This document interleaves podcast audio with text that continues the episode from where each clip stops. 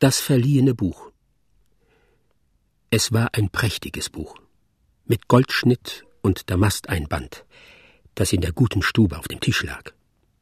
Es war ein sehr langweiliges Buch, mit schlechten, sehr schlechten Illustrationen. Es war der Stolz der ganzen Familie. Nur der Vater durfte das Buch in die Hand nehmen.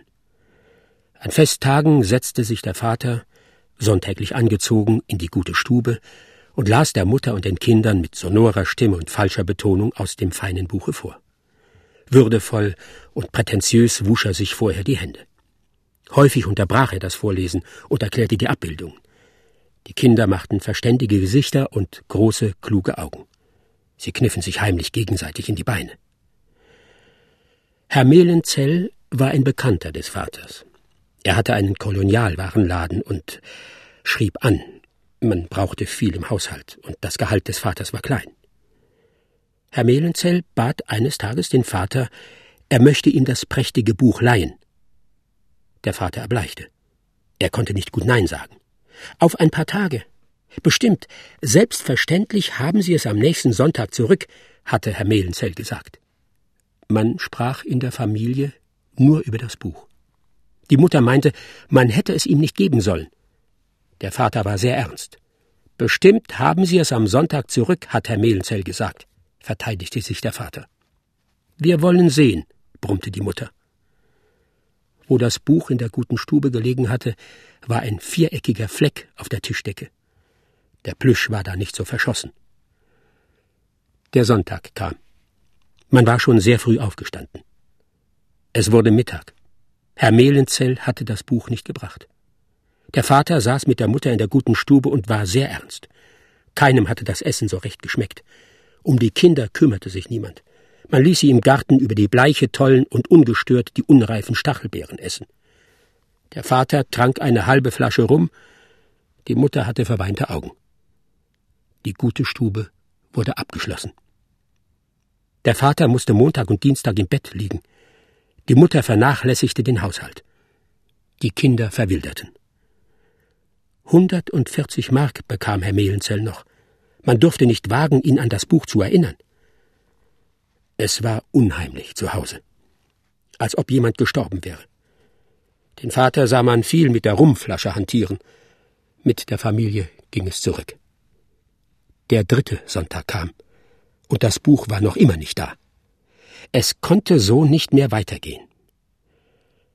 Nach dem Mittagessen schrie der Vater nach seinem schwarzen Rock und den Manschetten, rasierte sich und ging zu Mehlenzells. Frau Mehlenzell öffnete selbst. Er fragte nach Herrn Mehlenzell. Frau Mehlenzell war mürrisch und fragte, was es sei. Ihr Mann wolle nach dem Essen nicht gestört sein.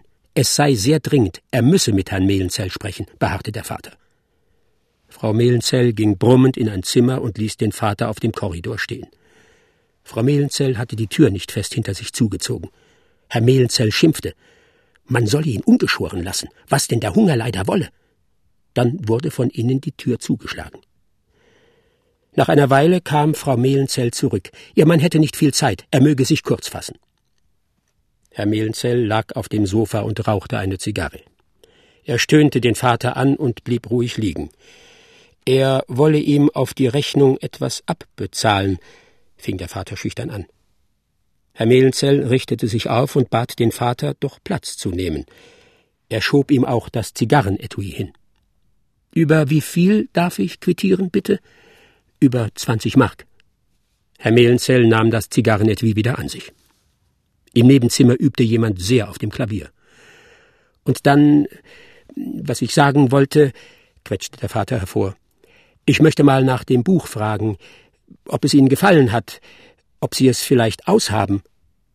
Welches Buch? Sie wissen doch das Buch von mir. Das schöne Buch, das ich Ihnen vor drei Wochen geliehen habe. Ach so, ja, jetzt fällt es mir ein. Ja, wo habe ich das? Dem Vater standen dicke Angstperlen auf der Stirn. Warten Sie einmal, da muss ich meine Frau fragen. Haben Sie denn das Buch so nötig? Herr Mehlenzell verließ murmelnd das Zimmer. Im Nebenzimmer spielte man zum siebenten Male Mädchen, warum weinest du? Der Vater ging an die halb geöffnete Tür und schaute hinein. Lenchen Mehlenzell saß am Klavier. Man hatte auf einen Stuhl Bücher gelegt, damit Lenchen hoch genug sitzen konnte. Der Vater war einer Ohnmacht nah. Lenchen saß auf dem prächtigen Buch. Der Vater war sonst nicht roh. Er stürzte aus dem Hinterhalt auf das nichtsahnende Kind und warf es von seinem Sitz, ergriff das Buch und floh. Zu Hause. Das Buch wurde geprüft. Es hatte gelitten. Man hatte auf dem Deckel etwas geschnitten, etwas Fettiges, wahrscheinlich Wurst.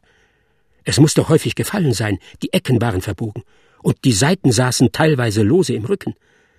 Mit zitternder Hand blätterte der Vater in dem Buch. Seite eins, zwei, drei, vier, fünf, sechs, sieben, acht, neun, zehn, elf, zwölf, vierzig? Der Vater wurde stutzig. 41, 42, 43, 44, 13, 14, 15, 58, 59, 60, 61, 16. Der Vater wurde grün im Gesicht. 17, 18, 19, 20, 21, 22, 23, 24, 25, 105, 106, 107, 108. Dem Vater fiel sein Glasauge aus dem Kopf. 109, 110. Jetzt wurden die Seiten kleiner. Sehr seltsam. 111, 112. Seite 110 schloss Wanderburschen wandert zu in die weite Welt hinaus, und es ging weiter auf Seite 111 mit der weißen aristokratischen Hand durch das gewellte Haar und ging erregt auf Leonie zu. In Vaters Buch kam keine Leonie vor. Der Vater bekam einen eiförmigen Kopf. Der Vater erschlug die Mutter. Aus dem Buch fiel eine Ansichtskarte an Frau Mehlenzell aus Saarbrücken und ein Zettel mit den denkwürdigen Worten zwei Paar Socken, drei Kragen, ein Taschentuch, ein Vorhemdchen, ein paar Manschetten. Der Vater sprang zum Fenster hinaus und brach sich das Genick. Die Kinder verdarben. Schauderhaft. Höchst schauderhaft.